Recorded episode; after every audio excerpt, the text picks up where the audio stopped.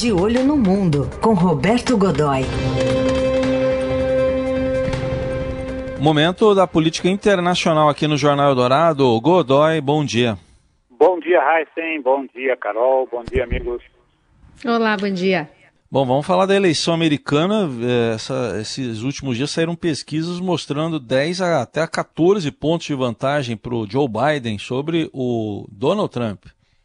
Pois é, essa, uh, o Partido Republicano está, que é o do, do presidente Donald Trump, está assustadíssimo com esses últimos resultados, porque, veja, na verdade, os índices vinham caindo, mas estavam dentro de uma do que eles consideram uma média uh, gerenciável, que dava para fazer uma gestão, uh, podia virar, pode ainda, né? mas na verdade estava mais fácil trabalhar em cima disso e o, o, a queda do Trump era creditada nessa primeira fase, naturalmente, à, à crise social provocada pelo, pela, pela pandemia, pelo coronavírus. E que tão logo os números começassem a melhorar da doença, eh, tão logo os números começassem a melhorar, a posição do presidente na corrida eleitoral de novembro ia melhorar também, né? Também melhoraria. Bom, não é o que aconteceu.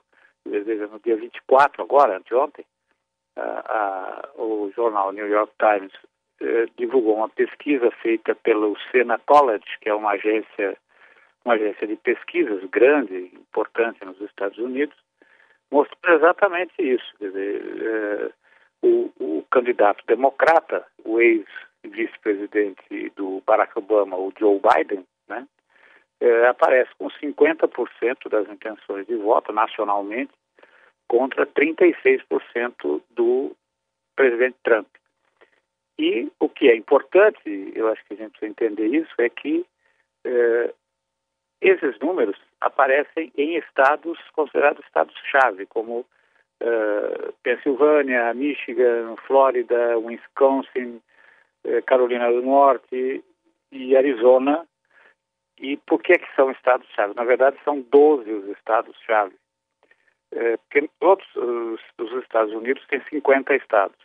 Em 38 deles, o domínio democrata ou republicano é muito definido, está bem definido.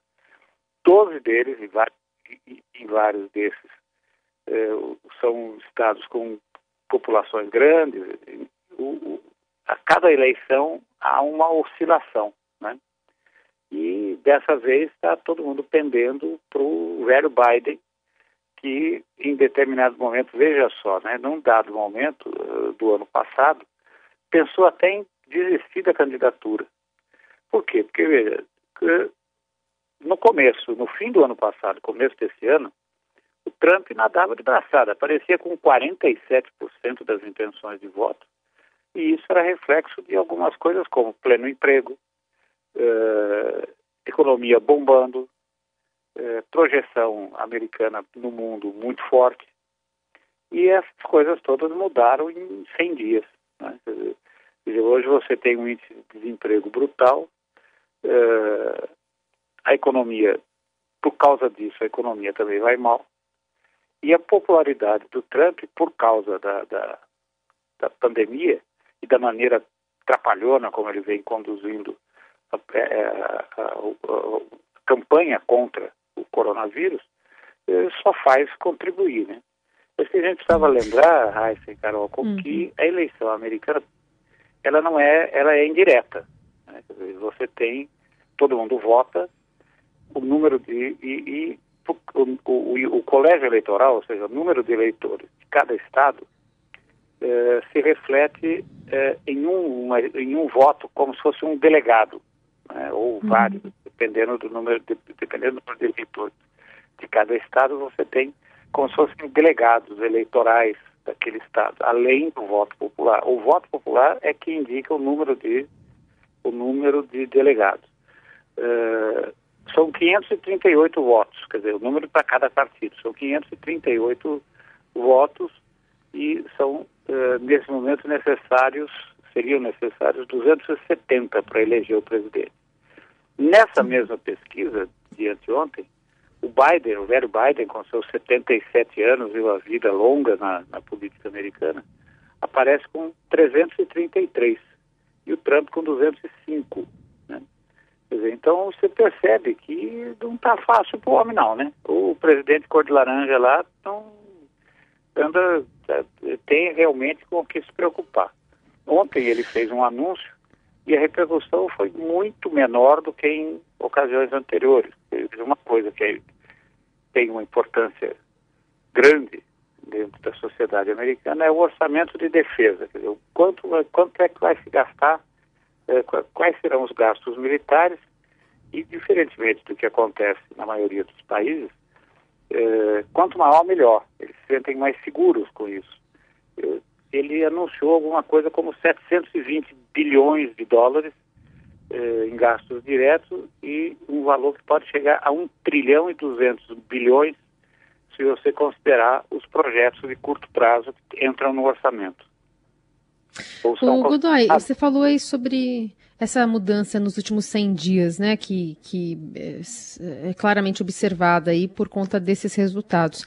Eu queria colocar duas questões. Uma são os números que o Biden está à frente, na verdade, quando fala em segmentos, né, então a gente tem maioria entre as mulheres, entre os eleitores com nível superior, os brancos, é, e minorias, né, ficando ali o núcleo, né, aqueles eleitores brancos com baixa escolaridade.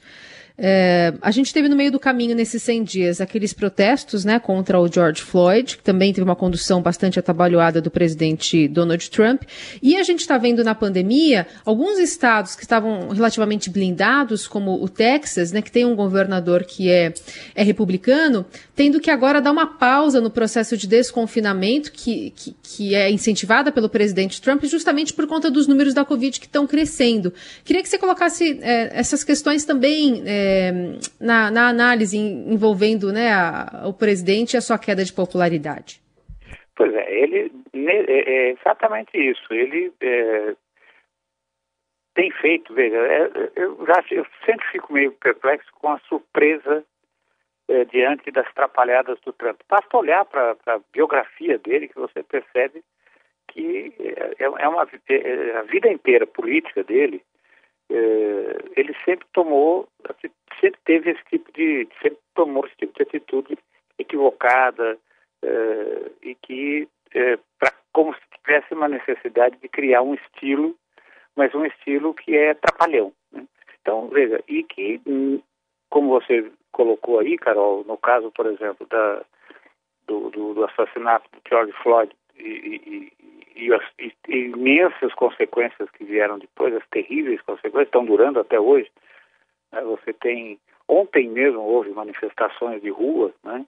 Então, é, ele, a maneira como conduziu, dizer, a começar daquela, daquela coisa no primeiríssimo dia, ele resolveu sair da Casa Branca, fazer uma caminhada é, pela Avenida Lafayette, ali, uma das avenidas que circundam a Casa Branca, para até uma igreja eh, para tirar uma foto diante da igreja de São João, né, uma igreja episcopal, eh, segurando uma Bíblia.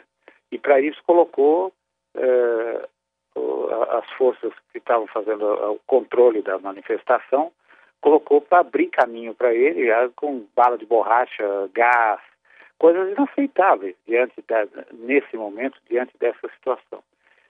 da mesma maneira, ele insiste muito em que eh, o número de casos eh, cresce porque tá sendo, estão sendo feitos mais testes. Bom, ontem, eh, se a gente levar em conta esse, essa, essa informação, o Centro de Controle de Doenças, o CDC, poderoso CDC dos Estados Unidos, fez uma apresentação anunciando que, na verdade, a estimativa, por causa dos, do, do, dos testes, é de que o número de infectados nos Estados Unidos seja até 10 vezes maior do que os 2 milhões estimados, ou seja, poderia chegar a 20 milhões. Né? É, e que, é, tudo bem, o número de. O, o, com isso, o, o, fato de estar mais, a mortalidade cai proporcionalmente, porque você está testando todo mundo, inclusive os assintomáticos, não vão, uh, não vão precisar de nenhum tipo de assistência ou vão precisar de muito pouca assistência. Né? é, mas aparecem nos números, então aí o número de na proporção a mortalidade cai. Mas de qualquer forma, é, são 20 milhões de pessoas.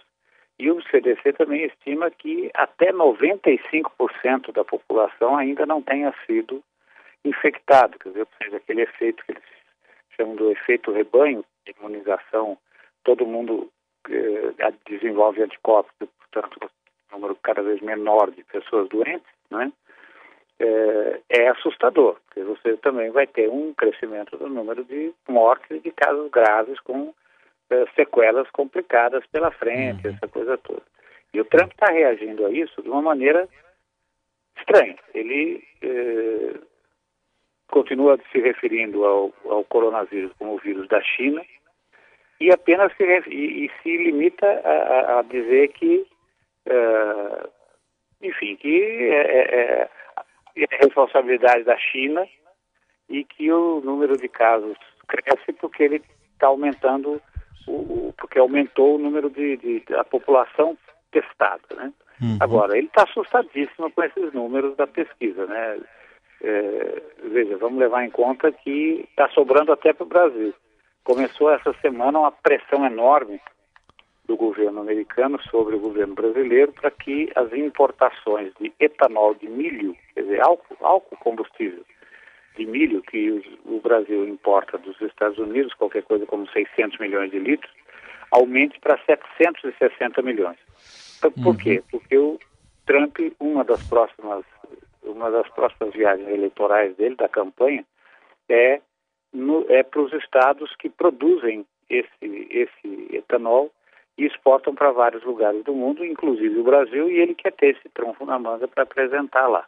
Ou seja, é mais um problema aqui para o Brasil, porque aqui os pequenos usineiros do Nordeste, que são diretamente atingidos por essa compra, estão reclamando barbaramente. Você pode bem imaginar. É. Bom, vamos acompanhar. Quatro, cinco meses até a eleição americana. Vai voltar a ser tema esse, esse, esse tema aí com o Godoy, para a gente saber se a população americana vai mesmo criar anticorpos contra Donald Trump. Obrigado, Godoy. Grande abraço, até segunda. Bom Valeu.